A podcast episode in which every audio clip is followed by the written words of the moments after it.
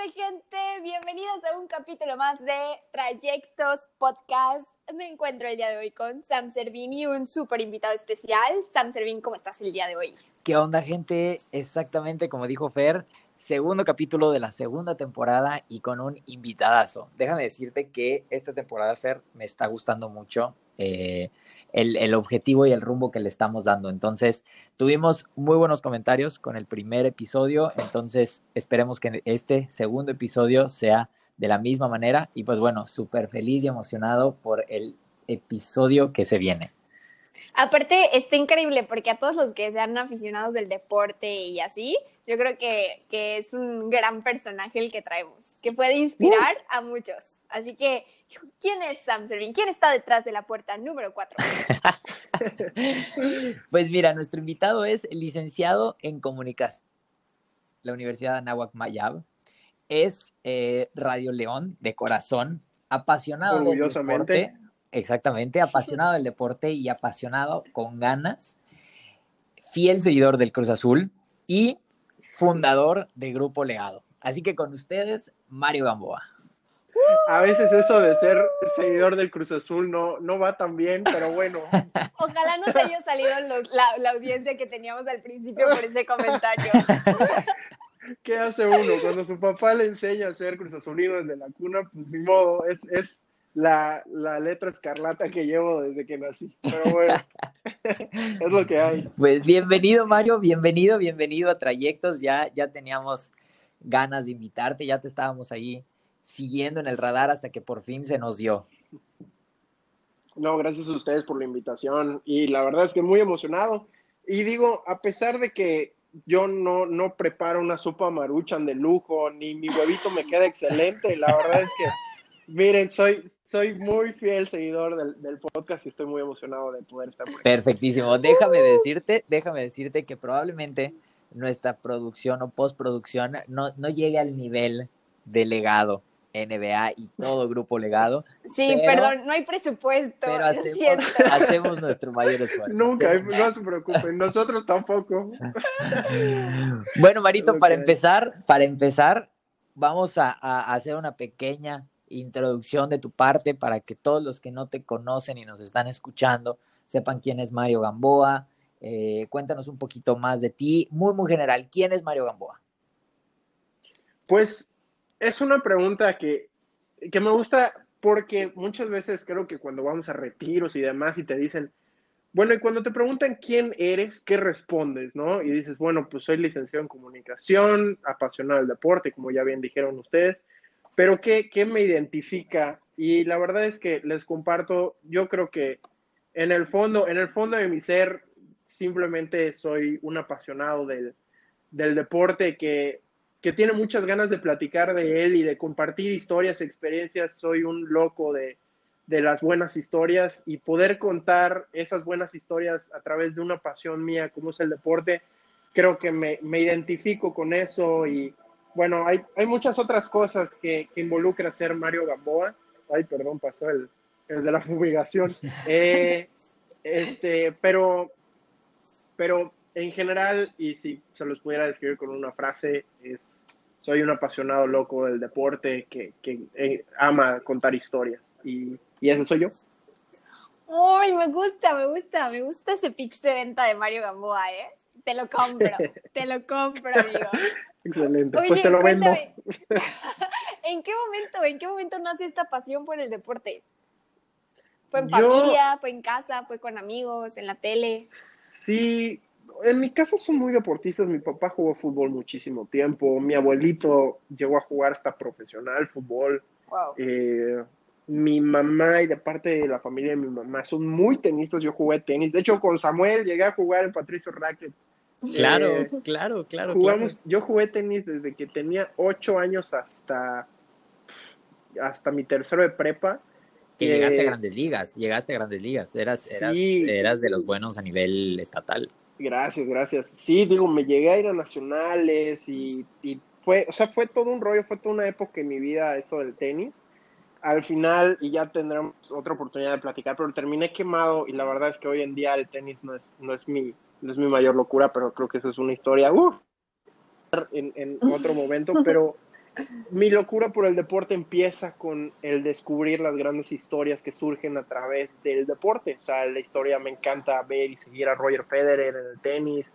Eh, descubrí la NBA y ya un poquito me extenderé, pero Kobe Bryant es, mi ídolo, es, es, esa persona a la que intento copiar en cuanto a la mentalidad y lo que, y lo que predica en el deporte, Messi, Ronaldo, esas grandes historias de jugadores que a pesar de que son grandes talentos, porque uno no puede llegar a ser esa calidad de bueno sin talento, han trabajado para llegar a donde están. Y, eso, es, eso, es, eso es lo que me empuja muchas veces a, intentar ser el mejor periodista que, yo pueda. Son las grandes historias lo que me, me fueron poco a poco metiendo a este mundo del, del deporte y pues yo encontré mi nicho en el periodismo deportivo. Y es que lo interesante precisamente es eso, Mario, porque mucha gente, yo me incluyo, yo igual me considero un amante del deporte, no a tal grado de, del que estás tú, porque evidentemente tú conoces y dominas muchísimos deportes. Yo me considero un apasionado del deporte y que disfruto, más sin embargo no, no domino tantos deportes ni, ni, ni temas sobre el mismo, ¿no? Pero aquí es lo que entra, lo, yo creo que lo padre y el, el, el balance y el objetivo que has encontrado tú con, con tu vida, que lograste combinar esa pasión con la profesión, o sea, con, con, con tu carrera, con tus estudios, y lo has logrado de cierta manera equilibrar y dirigir también que se ve que disfrutas tu trabajo. Ahora sí que es la pasión tu trabajo y viceversa. Entonces, eh, ¿Cómo surge esto? ¿Empiezas estudiando comunicación y luego cómo se van dando las cosas? Sí, en tercero de prepa, Sam Charlie, un maestro muy querido de nosotros, me invitó a escribir porque vio como que tenía esa inquietud de, empezar a escribir. Y empecé a escribir para el, periódico de la universidad, que en ese momento para mí, chavo de tercero de prepa, dije, ala, wow, me van a, pues, sí, me van a publicar, o sea, en, el periódico de la universidad, qué bruto, ya soy famoso. Eh, y este, y, me, gustó mucho. Ahí fue que empecé a descubrir esta parte de contar historias que me apasionaba tanto, porque ya sabía que el deporte era mi locura, pero empezar a contar historias fue que descubrí que el periodismo deportivo era lo mío y entré a la universidad con esa meta en mi mente. Dije, quiero ser periodista deportivo y la mejor manera es empezando a estudiar comunicación. Y me enfoqué, entré a Radio Leones, que es un, eh, un, grupo de periodistas deportivos de la Universidad de Mayap, que justo empieza cuando yo, yo entré con mi socio hoy y, hermano del alma, Fernando Quijano, campechano, eh, y Emanuel Verde. Empezamos este, este equipo, este, pues, club, digamos, de periodistas deportivos que nos dedicamos a cubrir FERSAM, 13 deportes de la universidad entre tres personas, era una locura, o sea, me perdí mi novatada porque tuve que cubrir tenis de mesa 10 horas, de 3 de la, o sea, de 10 de la mañana a 10 de la noche, no pude ir a mi novatada, pero es parte de lo que requiere, de los sacrificios que involucran, y si hoy me preguntas en retrospectiva, además de que me dijo Abraham que la novatada no estuvo muy buena, pero, pero no me arrepiento de nada. Y, las los conexiones y las, las amistades que han surgido a través del camino son muy preciadas y son con lo que me quedo, definitivamente. Ahí, ahí es cuando empieza a surgir mi amor por el periodismo. Fíjate que ahorita, ahorita que dices que desde, o sea, desde tercero de prepa y luego a ver, siendo honestos, en primer semestre normalmente como que no tienes la cabeza muy fija en lo que quieres en tu vida. O sea, entras a la universidad y estás súper pollo ahí de que literal lo más importante para la mayoría es como la novatada, ¿no? O la fiesta o así. Y el que tengas como ese, o sea, que hayas tenido esa como literal vocación de pues ni modo, me toca hacer esto porque esto es lo que me gusta y me voy a sentar 10, o sea, 10 horas viendo a dos personas jugar, o bueno, a más personas. O sea, eso sí está, eh, o sea, habla mucho de, de, la pasión que tienes por lo que, lo que estás haciendo. Y, y, ajá. y quiero preguntarte, a ver, porque pues la familia luego, luego puede ser cañona, ¿no? Entonces, ¿cómo fue para tu, para tu familia el decirles, quiero ser quiero ser periodista deportivo porque aparte, tipo, el, ser periodista en México está complicado, ¿no? O sea, por varias, por varios factores. Y luego eh, del deporte que luego, no sé, o sea, no, no lo vieron como muy, ay, estás soñando muy grande o, o, algo así, ¿no te topaste con, con muchas de estas críticas? o fue como súper apoyo? Sí, no, definitivamente. Creo que cuando le digo a mi papá que es odontólogo, a mi mamá que es médica, a mi hermana que es odontóloga, a mi tío, o sea, a todos. O sea, hay una historia muy chistosa. Familia de médicos. Literal, o sea, todos están en la rama de la salud. Y cuando, no se me olvida, era una comida familiar cuando yo les dije a todos que quería estudiar comunicación y periodismo deportivo en específico. Y tengo un tío, mi tío Mauricio, que lo quiero muchísimo, pero no se me olvida cuando me preguntó, oye Mario, ¿y qué vas a estudiar? Y yo dije, no, pues comunicación. Y se empezó a carcajear, pero de veras, o sea, muerto de la risa. Y, y toda mi familia así con la cara de, qué oso, carnal. Y, y, yo así, pues, no, de veras voy a estudiar comunicación. Y fue así como un silencio espectral horrible, que al final me, y me dijeron, oye, ¿qué vas a hacer? Y yo, pues ahí veo qué hago, ¿no? o sea, es, es, o sea, sí fue difícil, o sea, me llevaron pues con contadores y me llevaron con diferentes... Es, que es una carrera un poco, un poco quemada, o sea que como que sí. siento que las generaciones de nuestros papás como que la ven como te vas a morir de hambre. O no me dejarán mentir, eh, MMC, mientras me caso, ¿no? Sí, y, sí, 100%. Y pues digo, la verdad es que yo no estaba buscando a una esposa rica, estaba buscando, ¿no? Eh, o sea, desarrollarme lo que me gusta a mí.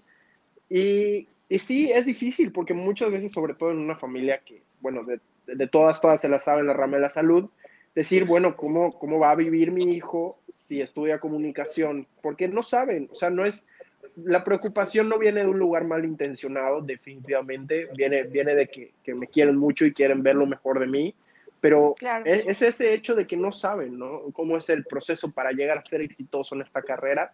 Y les voy a decir algo, eh, los tabús de que comunicación es una carrera fácil son totalmente ciertos. Comunicación es una carrera fácil, pero digo, tiene sus cosas, ¿no? Semi eh, semiótica y demás, pero es muy apasionante. O sea, si me dicen, yo salí con, con mucho amor de esa carrera. Yo quiero con todo mi corazón a la directora Marisol Tello, a toda los maestros y demás. Comunicación a pesar de que no es la carrera más difícil, es una muy, muy apasionante y se comparte porque hay mucha gente muy apasionada en esa carrera. Y hay muchísimos, hay muchísimos rubros dentro de la misma carrera, ¿no? O sea, está periodismo, sí. está cine, está periodismo deportivo, etcétera, etcétera, ¿no? Sí, o sea, hay, digo, se separa de hecho comunicación en cuatro ramas hoy en día, cuatro, tres cuando yo estaba, que son periodismo, medios, organizacional y cine y todos, bueno, llevan a un camino diferente, pero se vienen de la, del mismo tronco, ¿no? Y te dan lo, la opción de elegir, como ustedes dicen, y ya lo platicamos un poquito. Yo siempre tuve muy claro en mi mente que el periodismo deportivo era lo mío eh, desde el momento en el que puse un pie en la universidad. Y pues eso me llevó también a llegar a la Ciudad de México y vivir muchas experiencias que, que me enseñaron muchísimo sobre mi carrera y sobre lo que significa los sacrificios. Fue, fue una locura lo que me tocó vivir. Yo, yo me voy a quedar y ahorita que, que vayamos avanzando más en, en, en, en, el objetivo pues de este, de este episodio, que es el que nos cuentes un poquito de, de tu proyecto y de cómo nace, pero eh, en, lo que llevas ahorita del episodio, Mario, yo me vengo enterando hasta ahorita que Radio Leones eh, prácticamente tú lo inauguraste, tú junto con, con otros dos este, compañeros, ¿no? Yo creí que ya llevaba sí, sí. mucho tiempo. Y ahora, Radio Leones llegó a un punto, yo me acuerdo de los últimos años de, de, de, la universidad, que pues ahora sí, Fer, Mario y yo somos de, de la misma generación, pero los últimos años de la universidad, ya Radio Leones ya tenía, que fácil eran unos siete personas, ocho personas, ya, ya era ya eran bastantes y, y, se escuchaba el peso de Radio León, o sea, ya era un programa en forma. Y como deportista de cualquier deporte era un honor que, que te invitaran incluso al programa de Radio Leones o que te entrevistaran para el periódico de, de la universidad, o, o, sea, le dieron de cierta manera sí un impulso a, a todos los deportes de la universidad y, y difundieron muchos deportes y, y atletas que, que antes probablemente y no, no, no eran tan conocidos, ¿no? Sí, y no saben, la verdad es que yo hoy en día sigo muy pendiente de los chavos de Radio Leones. Cada año ya hay una beca, de hecho, eh, para cada Radio León que entra, eh, que va entrando a la universidad, y yo sigo muy en contacto, la verdad es que sigo muy conectado con Radio Leones, conozco a los chavos que van entrando, con Jerry, con Carla, con Héctor, con todos los que chambean. La verdad es que procuro siempre estar eh, muy al pendiente del proyecto, porque como dices, o sea, nació conmigo y el ver que es un proyecto que sigue y seguirá en los, en los años por venir y decir, puchis, yo fui uno de los que fundó algo que, que todavía tiene muchísima historia por contar, es muy emocionante y de nuevo, la verdad es que se siente como familia decir que, que eres un Radio León es, es, es algo de orgullo, sin duda alguna, y, y lo digo yo con, con, mucho, con mucho cariño cuando digo que soy Radio León. ¡Qué bonito! ¡Qué bonito! Qué, aparte, qué bonito dejar tremenda huella. O sea, literal, o sea, tremenda huella en la univers en tu, en tu alma mater, ¿no? Tremendo legado. Eso, que sí, definitivamente. Me gustó la transición, ¿eh? Me gustó. Oye, Mario, ¿y, ¿y qué onda? O sea, ¿en qué momento, en qué momento nace el legado? ¿Qué es Grupo Legado? A ver, cuéntanos un poquito que, que eso ya es más. Ahí es en donde entra de que literal estás viviendo de tu pasión. O sea, hiciste tu pasión, estudiaste algo que te apasionaba y, y ahorita estás trabajando en algo que te apasiona y que es tuyo. De acuerdo. Les voy a contar rapidísimo eh, un par de historias que, que me acuerdo mucho cuando me preguntan esto de cómo surge el legado. Samuel, no sé si te acuerdas, pero en tercero de prepa nos llevaron a una plática donde nos habló un señor dueño de Pexpa aquí en Mérida, que una, una plática muy extraña, porque decía, no sigan sus sueños, váyanse mejor por, por lo que les deje lana. Eh, o sea, es una cosa rarísima. Yo nunca había escuchado okay, una okay, plática okay, así. No sé si te acuerdas de eso. Bueno, no se me olvida porque yo terminé levantando la mano y diciéndole al señor este de Pexpa, que no recuerdo su nombre, pero bueno, y le dije, mire, yo voy a estudiar comunicación y quiero estudiar periodismo deportivo. Y el señor me dijo, no, chavo, en eso no, no, no vas a llegar a ningún lado. Y me retumba hasta el día de hoy la plática, porque no podía creer que este tipo me estuviera diciendo eso.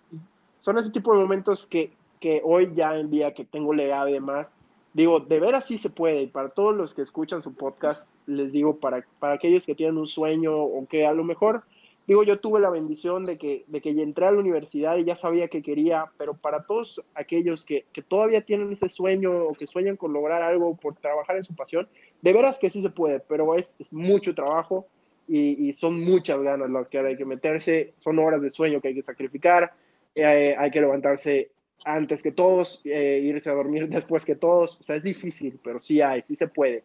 Esto transiciona a cuando yo decido irme a la Ciudad de México, después de mis primeros tres años en la universidad, para perseguir un sueño. Yo quería, eh, como muchos de los chavos que, que, sueñan con ser periodistas deportivos, entrar a ESPN, entrar a Fox Sports, ese tipo de grandes cadenas, ¿no?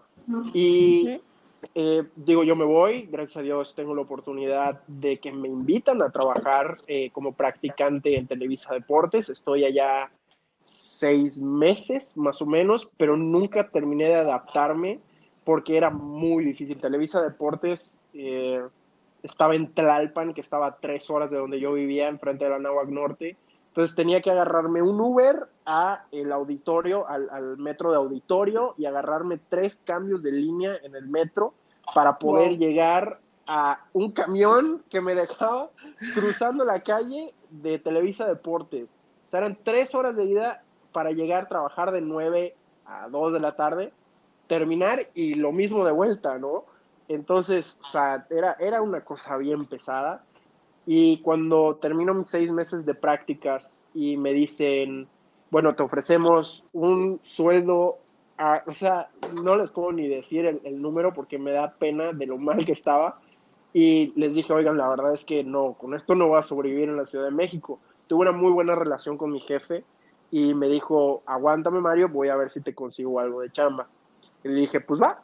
Y yo dejé de ir a Televisa Deportes y empecé a tener mucho tiempo libre en mi, en, en, en mi espacio, en mi, en mi cuarto. Y pues decía, bueno, ¿qué voy a hacer todo este tiempo, no? Y empecé a hacer videos, ahí lo pueden ver, de hecho siguen en YouTube si buscan Grupo Legado. Mis primeros videos de NBA que empecé a grabarme, literal, no tenía nada, tenía mi cámara, una chamarra de los Celtics y yo hablando frente a la cámara de lo actualidad, o sea, yo me puse a hablar, ¿no? Y subía los videos y lo compartía con mis amigos y con mi familia, así se empieza, o sea, es, no, no, creo que mucha gente espera en esta época de la digital, de, digital, en esta era digital, que vas a subir un video o vas a empezar un canal y van a empezar a caer los followers, pero no es así, o sea, es trabajo duro, no es que primero te escuche tu familia, que te escuchen 30, 40 personas al principio, y, y eso hay que disfrutarlo porque es parte del proceso y el proceso es lo que, lo que al final se, se tiene que disfrutar. En fin, que eh, empiezo con estos videos y me llama nuevamente mi jefe y me dice que me acaba de conseguir un puesto en redacción en ESPN. Y yo no me lo creía, obviamente, y le dije, no, pues, ¿y cómo está la cosa, no? Y me dice, no, pues tú escribes artículos y demás, ni siquiera tienes que venir ni nada, o sea, escribes desde, desde tu casa, ¿no? Desde donde estás, y nosotros publicamos los artículos y así. Y yo ya tenía pensado regresar a Mérida porque la Ciudad de México no había sido mi hit. Y le dije, oye, ¿puedo hacerlo desde la Ciudad de Mérida? Y me dijeron, sí.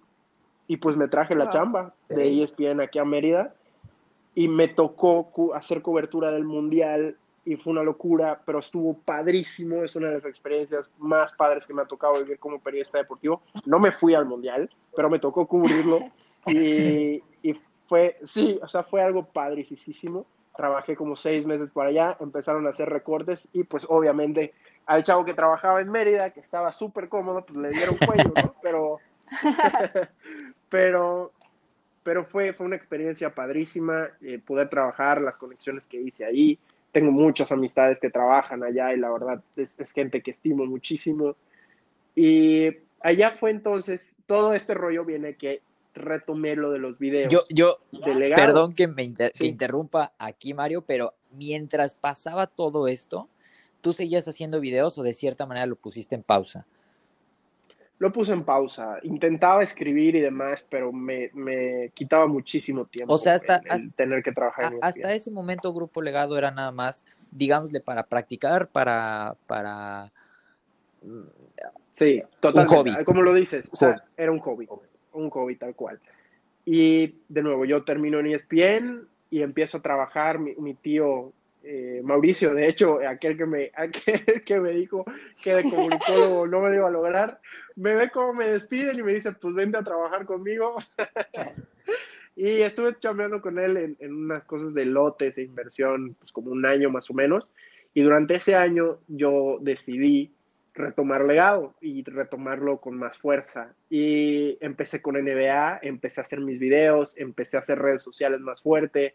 Tengo la suerte de que en Facebook también eh, tuve allá un par de, publicaciones que se hicieron virales y conseguí un montón de seguidores y lo que sea. Y ahí es cuando yo le llamo a mi socio, Fernando, que todavía había estado trabajando en la Ciudad de México porque él tuvo una trayectoria muy similar a la misma, hicimos las prácticas juntos en Televisa Deportes, a él le ofrecieron el trabajo, él sí lo aceptó y luego yo trabajé en ESPN. Tuvo una situación allá terrible con un Uber que lo terminaron asaltando, bueno, horrible, y se regresa a Campeche y es cuando yo le llamo y tuve que llamarles, no les exagero, fácil como tres, cuatro meses, decirle, ven a Mérida, hacemos legado NBA y legado fútbol, fundamos la empresa y lo hacemos. Y no, y que no, y que no, y que no, hasta que por fin me dijo que sí, vino y empezamos a hacer legado NBA, él abrió legado fútbol, unos amigos luego empezamos, empezaron a decirme que abriéramos música, cine, empezamos a abrir esas ramas. Y así es como nace Grupo Legado, poco a poco de, una pasión que, empieza como un hobby y que poco a poco he encontrado yo una manera de, de hacerlo pues un, negocio que no voy a decir redituable aún, pero ese es el, ese es el truco, esa es la idea, ¿no? Claro. Eh, intentar hacer este un negocio redituable que, pues me pueda dar de comer a mí y en un futuro a mis hijos, ¿no? Claro, claro. esa es la historia. Grupo Legado, Grupo Legado ya es, ya es, o sea, ya es tu marca, ya están... Sí, ya, está O sea, ya es una empresa constituida, o sea, ya es tu socio Fernando, ajá, ya es una sociedad ya establecida y todo. No, no estamos todavía están como... aún como sociedad. Ok. Eh, pero sí estamos registrados ante el INPI, que es todo un rollo para todos los que quieran registrar allá en el INPI. pero qué o Definitivamente. Es otra cosa. Definitivamente. pero no estamos constituidos, pero la verdad es que es el siguiente paso, ya está registrado nuestro nombre, nuestro logo, todo. y ya pues em- empezamos a facturar, que es creo que un tema que me encantaría escuchar en su podcast, pero qué bruto, que traigan un contador que hable de facturación, porque yo no sé Es, es nada un, es y voy un aprendiendo. pedo, ¿verdad?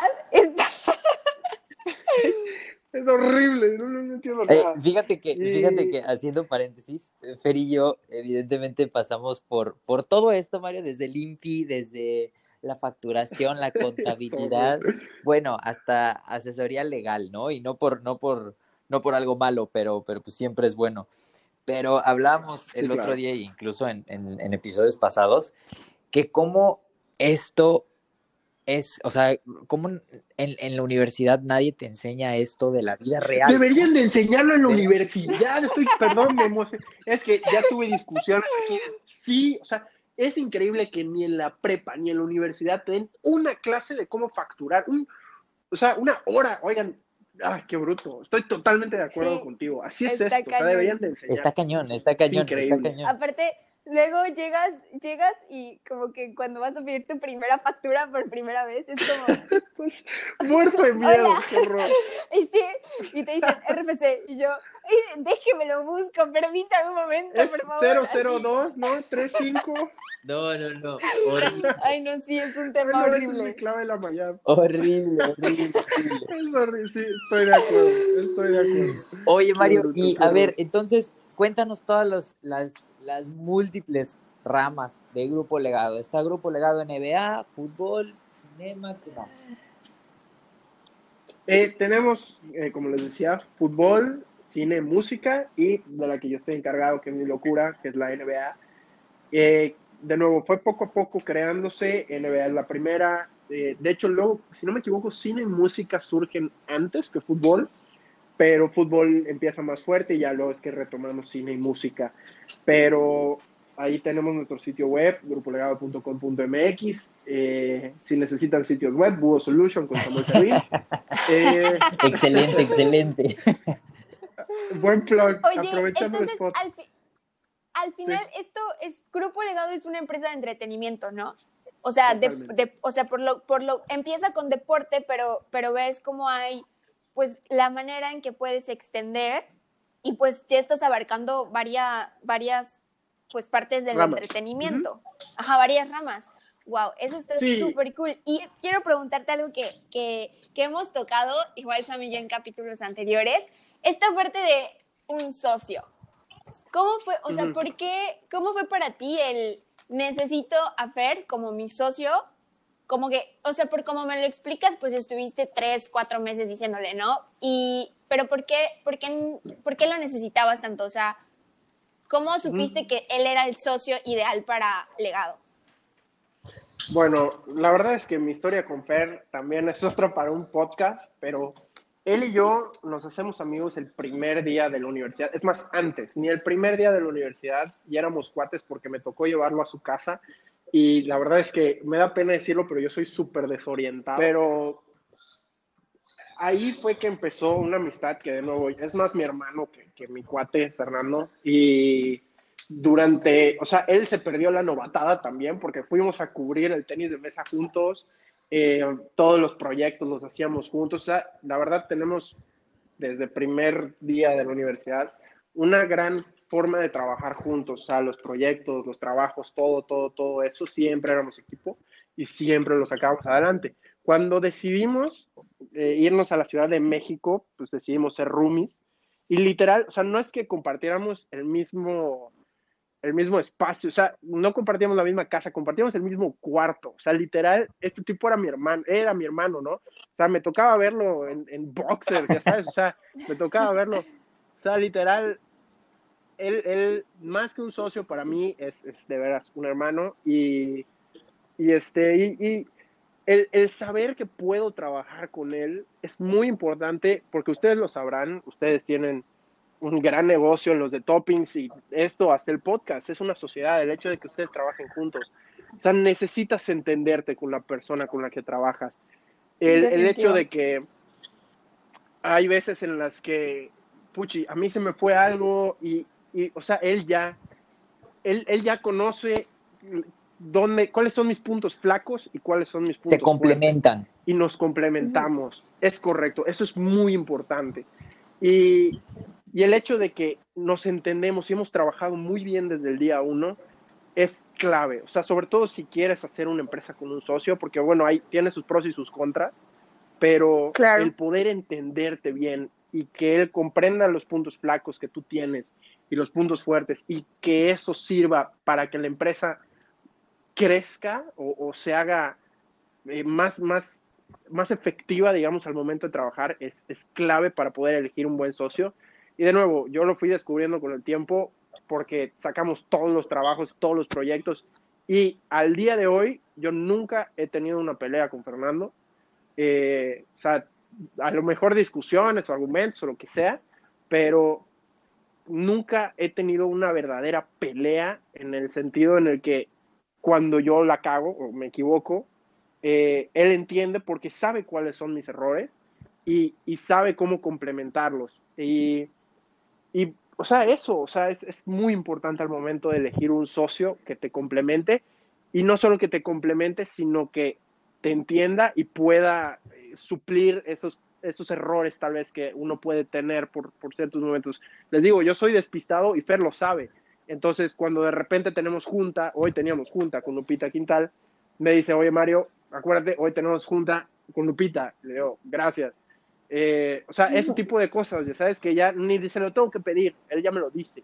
Entonces, eso, eso es. Creo que me extendí me emocioné con todo lo de Fernando, pero sí. No, le mando pero un abrazo está fuerte, que es mi perfecto. hermano. Está perfecto. Está Sí, perfecto sí, sí. porque oh, muchas veces pensamos de que con, ay, es mi mejor amigo o es mi super amiga, e- está perfecta para asociarme, pero no solamente es ese punto, o sea, es también saber que puedo trabajar bien con esa persona, que es responsable, o sea, que canalizamos igual las cosas o, o que nos complementamos, ¿no? No solamente el. Ah, porque me llevo súper bien. Y creo que, creo que este ejemplo es muy bueno, porque pues aparte de que son muy buenos amigos, pues han, o sea, lo que nos cuentas de que trabajan bien juntos, eso es su- un súper punto a considerar. O sea, porque Sí, sí, sí, Fer, ¿y creo que es qué? importante. Tú, tú lo dijiste, o sea, muchas veces creo que caemos en la trampa, o la gente cae en la trampa de que si eliges a tu mejor amigo para trabajar, todo va a funcionar, pero no es verdad. Y creo que muchas veces te lo dicen en la carrera, a mí me lo comentaron varias veces. Me decían, ten cuidado de que trabajes tanto con Fernando porque se van a terminar peleando. Pero bueno, el nuestro es un caso especial porque nos entendemos y somos de temperamentos muy tranquilos los dos. La verdad es que no somos explosivos ni nada. Entonces, eso, o sea, el, el- saber complementarnos, sea tu mejor amigo, no sea tu mejor amigo, el, el hecho de que entiendas que esa persona puede ayudarte y, y mejorarte en, en- en los puntos flacos. Ya lo dije como mil veces, pero sí. Yo creo que, y lo voy a volver a repetir yo, porque eh, el, el secreto está, como bien dijo Fer, como bien dijiste tú, pero el secreto está en, en que se complementen. Punto. O sea, porque Correcto. como dices, mucha gente te dice que no te asocies con tu mejor amigo o, o, o, o más que nada que, que un socio no es, no es el, el tengo miedo de, de, de, de dar este paso y, y este paso, iniciar un nuevo proyecto, empresa, etcétera. Y como tengo miedo, Sí, como si la cago, Exacto, cágala como conmigo. tengo miedo, ¿no? pues que se venga mi Sí. compa y, y pues así la cagamos los dos y así me voy a sentir más seguro. Claro, Pero, no, claro. pero la idea es obviamente que te complemente ese socio, porque al final y al cabo, pues tú ya lo sabes y, y pues un socio ahora sí que casi casi es, es como, como casarte con alguien, ¿no? O sea, es pues ahora sí que aguantarse, trabajar juntos, alinearse a los objetivos, aguantarse eh, eh, los temperamentos, las decisiones, y si no están alineados a un mismo objetivo y no se complementan, ahí puede tronar, ¿no? Pero de acuerdo, sí, totalmente. de acuerdo completamente. Oye. Mario, y a ver, cuéntanos, porque Cuéntame. tuviste la oportunidad, eh, iniciando legado, de, recuerdo mucho que te invitaron cuando hubo, hubo partidos de la NBA aquí en México, que te invitaron como prensa, que incluso tuviste la, la oportunidad de entrevistar a, a coaches y a jugadores de la NBA. O sea, ¿cómo es ese paso? Porque ya desde un punto de vista externo como yo, el, el hecho de decir, wow, o sea, te invitaron como prensa, como grupo legado, ya a, a la Ciudad de México, a, a, a, los estadios y todo eso, o sea, eso ya es un paso enorme. Externo, mi buen Sam, y, e interno también, o sea, no sabes, el, el, todavía el darme cuenta de que tengo las oportunidades de ir a la, a la Ciudad de México a cubrir la NBA, creo que mucha gente que ya está en ese tipo de, de, de medio lo da como por sentado, tal vez, el, el, acudir a este evento, lo que sea. Yo no, o sea, yo trabajo de veras todos los días porque no sé si me van a volver a invitar. Y, y la verdad, les cuento, la, el primer año que yo hice legado NBA, todavía no estaba con legado fútbol y todo. Empecé a tocar puertas, empecé a mandar mensajes, empecé a llamar, correos, lo que sea, para poder conseguir una invitación para ir a, los Juegos de la Ciudad de México en el 2018. Por fin consigo el correo y todo, mando un mensaje, me dicen, manda tu aplicación y lo que sea. Y ya que mando la aplicación, después de como un año trabajando más o menos en, en legado NBA y así, me dijeron o me mandaron un correo diciendo que eh, pues el medio no calificaba para ir a cubrir el evento. Y si le soy sincero, creo que me pegó más duro de lo que me debió de haber pegado, sabiendo que eh, todavía estaba empezando, pero sí fue un golpe duro el decir, bueno, tanto trabajo, tanto he hecho para que ni siquiera me puedan invitar a este tipo de cosas, ¿no? O conseguir un, una acreditación. Ahí el truco, creo yo, fue que dije, ok, puse en mi calendario para esta fecha el año que viene, voy a volver a mandar la invitación y me van a decir que sí. Y trabajé arduamente un año entero para poder conseguir esa invitación. Y la verdad les comparto, en el momento en el que un año después yo vuelvo a mandar la acreditación y me dijeron que sí, la verdad es que me salieron wow. un par de lágrimas de la emoción porque wow. sí fue mucho trabajo y fueron muchas ganas que le metí. Y la verdad, el ver la invitación, el ya tenerla frente a mí, la carta de aceptación, fue, fue algo muy, muy emocionante en, en mi vida profesional. Es un momento que creo que nunca se me va a olvidar. Y, y la verdad es que el resto fue disfrute. Tuve, no sé si ubican, eh, que tantos jugadores ubican a la NBA, pero estuve como a medio metro de Luka Doncic, eh, Kristaps Porzingis, me tocó preguntarles, entrevistar a coaches. Eh, o sea, fue, fue de veras un sueño hecho realidad para mí y no lo doy por sentado. O sea, es, es porque el próximo año que regresen los Juegos de la Ciudad de México, yo no tengo asegurada mi acreditación y tengo que volver a trabajar para poder eh, volver a recibir la invitación a ir. Entonces, es eso, o sea, no, no dar por sentado, no tirarse a la maca y seguir trabajando para mí eh, en, en, esto, porque tengo esto, regresar a la Ciudad de México a cubrir la NBA, es uno de mis muchos objetivos. Quiero ir a las finales de la NBA algún momento, quiero lanzarme a cubrir una final de Champions en fútbol junto con Fer. Tengo muchos, muchos objetivos en mi carrera profesional. Y una última cosa que les quiero compartir de todo esto es que el objetivo es muy, muy importante, pero no es la meta. La meta es levantarme yo el día de mañana, martes, puntual, a las 7 de la mañana, levantar, hacerme un buen desayuno y entender que mi trabajo de la mañana tiene que ser excelente. O sea, el video que yo haga el día de mañana tiene que ser excelente. Porque si con esa mentalidad yo me despierto todos los días, cuando llegue el momento de la acreditación, me van a decir que sí. Pero es un trabajo de todos los días y hay que disfrutar todos los días porque si estás concentrado nada más en el objetivo, se te olvida que, que mañana es, es, lo único que tenemos. Entonces, eso, eso es lo que creo que mi visión y cómo yo veo el día. Híjole, hasta me motivaste, o sea, cañoncísimo. No. ¿eh? Sí, qué pedo. Cañoncísimo, Mario, no manches, cañoncísimo. Está increíble.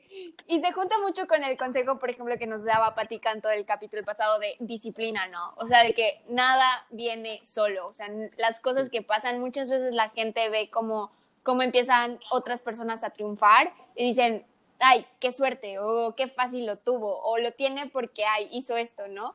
Pero, o sea, no se dan cuenta de todo el trasfondo y todas las madrugadas y todas las desveladas y todos los corajes, los llantos, o sea, porque pues sí, muy bonito y todo lo que publicamos o lo que contamos, pero también tenemos historias de estrés, de drama y todo, que van del lado, o sea, de la mano del éxito. Entonces, sí, sí, me parece un consejo increíble lo que nos estás contando y, y estoy completamente de acuerdo que igual la disciplina es uno de los, pues si no es el punto más importante para poder alcanzar el, o sea, tu éxito profesional o el éxito. Que aprovecho, que, sea, que aprovecho, o me gustaría aprovechar este punto para preguntarte, Mario, eh, ¿cuál ha sido una historia así, una, una foto, eh, una historia donde tú digas, ¿sabes qué?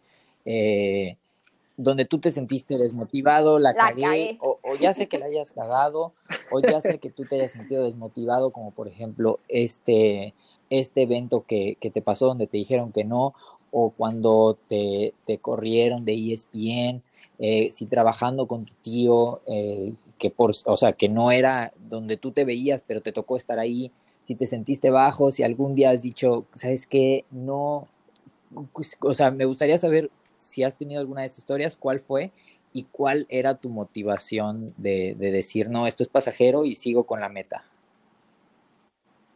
Claro, eh, o sea, sería una mentira decir que todos los días son altos y que todos los días te levantas con muchas ganas. Eso es una mentira, ¿no? Y creo que cuando trabajé yo con mi tío en Soltre, estaba bastante desmotivado porque había perdido mi chamba yo en ESPN, no sabía cuál era el siguiente paso, eh, fue justo también, se me juntó con todo lo que me dijeron que no eh, para ir a la NBA. O sea, fue, se me juntó, la verdad, se me hizo un check y, la verdad estaba bastante desmotivado en general, trabajando en algo que no me apasionaba, como bienes raíces, pero pues que me dejaba una lanita y que sí trabajaba en la NBA, pero decía, pues si no me aceptaron para este evento, ¿qué voy a hacer? Había momentos bajos, sí, sin duda. Eh, o sea, es, comprender que, o sea, hay, hay esos altibajos. Siempre hay momentos tristes, siempre hay momentos altos, pero como lo comentaban y lo reafirmaron ustedes, el entender que tal vez el oro está tan cerca y tú sigues picando piedra y, no, y no, no sabes en qué momento vas a pegar con el oro y a lo mejor, qué bruto, te faltan dos centímetros, pero por desmotivado dejas de picar y, ya te perdiste del oro. Entonces, es, es, la verdad, creo que viene algo más enraizado de parte de mi familia, de la disciplina que me ha mostrado mi papá todos los días, que se levanta, qué bruto es mi héroe, mi papá, o sea, se levanta todos los días a las 6 de la mañana desde hace como 30 años para ir a trabajar al consultorio. Es el último en llegar a la casa de la chamba, llega tardísimo, cansado. Y, o sea, yo veo eso y digo, yo me voy a desmotivar porque me dijeron que no tres veces no puede ser, ¿no? O sea, este es creo que también viene enraizado en mi familia, que es una familia de, ganadores y de luchadores y de, gente disciplinada. O sea, creo que sí han habido momentos bajos, Samper, pero es entender que, vienen momentos mejores. O sea, son, cosas pasajeras. Esa mentalidad me parece increíble, me parece increíble. Mentalidad de león. Mamba, claro que sí, mentalidad mamba. Mentalidad mamba, que ya después le tendré que explicar a Fer qué significa eso, porque la conozco. Ay, no, no, no, sí vi, sí vi, sí sé qué significa, porque vi algún documental que hablaba de eso. No sé. ah, tú sí lo viste. Bueno, sí lo viste un poco, creo que fue el de, el de Michael Jackson. Sí, Michael sí, Jackson, Michael sí, claro, el de Michael, ajá. Ay, ¿ves tú qué? Michael Jackson. Ay, no, pero Mario, qué, qué, qué alegría tenerte aquí, qué alegría que nos contaras toda esta historia, qué historia tan inspiradora, qué personaje tan inspirador eres. Antes de, de, cerrar, me encantaría que nos pudieras dar un consejo a todos, a los que nos están escuchando, a los que a lo mejor tienen miedo de lanzarse, de emprender, de a lo mejor tienen a la familia ahí diciéndoles qué vas a hacer estudiando eso, o cómo crees que vas a trabajar en eso, o cómo vas a renunciar para a ese estudiante, sueño, no sé. ¿Qué consejo le darías de tercer semestre en comunicación, Mario? A ese, a ese, estudiante que quiere dedicarse a esto y, y, a lo mejor no se, no se las huele tan fácil. Ok, pues que probablemente el sí está mucho más cerca de, lo, que, de lo que creen. O sea, el, es, el ser rechazado, el no ya lo tiene seguro y, y creo que tocar puertas es una de las cosas más difíciles que uno tiene que superar mentalmente porque es, es eso, es una barrera mental propia. El, el, ser rechazado, el que te digan que no. Y Dios mío, a mí me han dicho mil veces que no.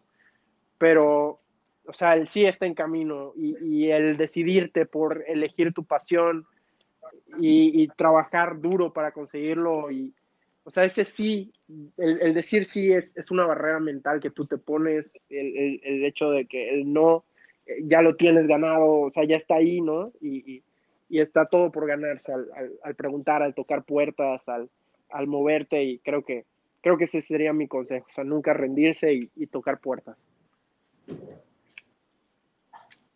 Tocar puertas. Sí, definitivamente no. No a la primera que te digan que no, rendirte. Totalmente. Me gusta, me gusta. Pues Mario Gamboa, muchas, muchas, muchas, muchas gracias por venir a Trayectos, por, por esta amable, ama- no, no es amable, Esta- ¿Cómo, esta- cómo es? ¿Cuál es la palabra? Amena, amena, esta amena conversación. Yo no estudié comunicación, amigos. Es mi sueño frustrado y creo que estuvo bien que no lo estudiara, pero Mario, muchísimas gracias. Se disfrutó No. muchísimo. Gran, gran, gran plática, la verdad. Incluso eh, me considero una persona cercana a ti y había muchas cosas que desconocía. Y, y de verdad, Fer y yo te admiramos muchísimo y te deseamos el mejor de los éxitos y que continúe esta, este, este trayecto de legado. Grande, me gustó, me gustó ese cierre. A ustedes por la invitación. andas inspirado. A ustedes por la invitación. La verdad es que ya saben que cuando quieran yo estoy disponible. Y pues sí, les voy a aprovechar el momento Claro para que sí, mi claro que publicitario. Vayan a leer Claro artículos. que sí, claro. Y tengo, tengo el podcast ahí en Spotify de Legado NBA. Pero lo más importante, si no han visto Legado NBA Show, por favor, dense una vuelta. Es un show que estrenamos hace dos semanas y cada 15 días vamos a estar estrenando un nuevo episodio. Es el último proyecto en el que estamos trabajando.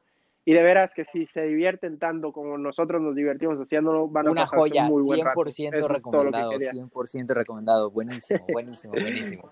Gracias a los dos por la invitación. Pues Mario, muchísimas gracias nuevamente. Gracias, Y gracias Fer, a ti. Te esperamos pronto para que nos cuentes cuando te dijeron que sí el próximo año por- para ir a cubrir el, por ese supuesto evento. que sí. Por supuesto que sí. Tuvo, ¿listo? Adiós, ¿ya te fuiste? Bueno, bueno. Ahí No, no, no. Nos vemos, gente. Mil gracias por escucharnos. Bye. Chao.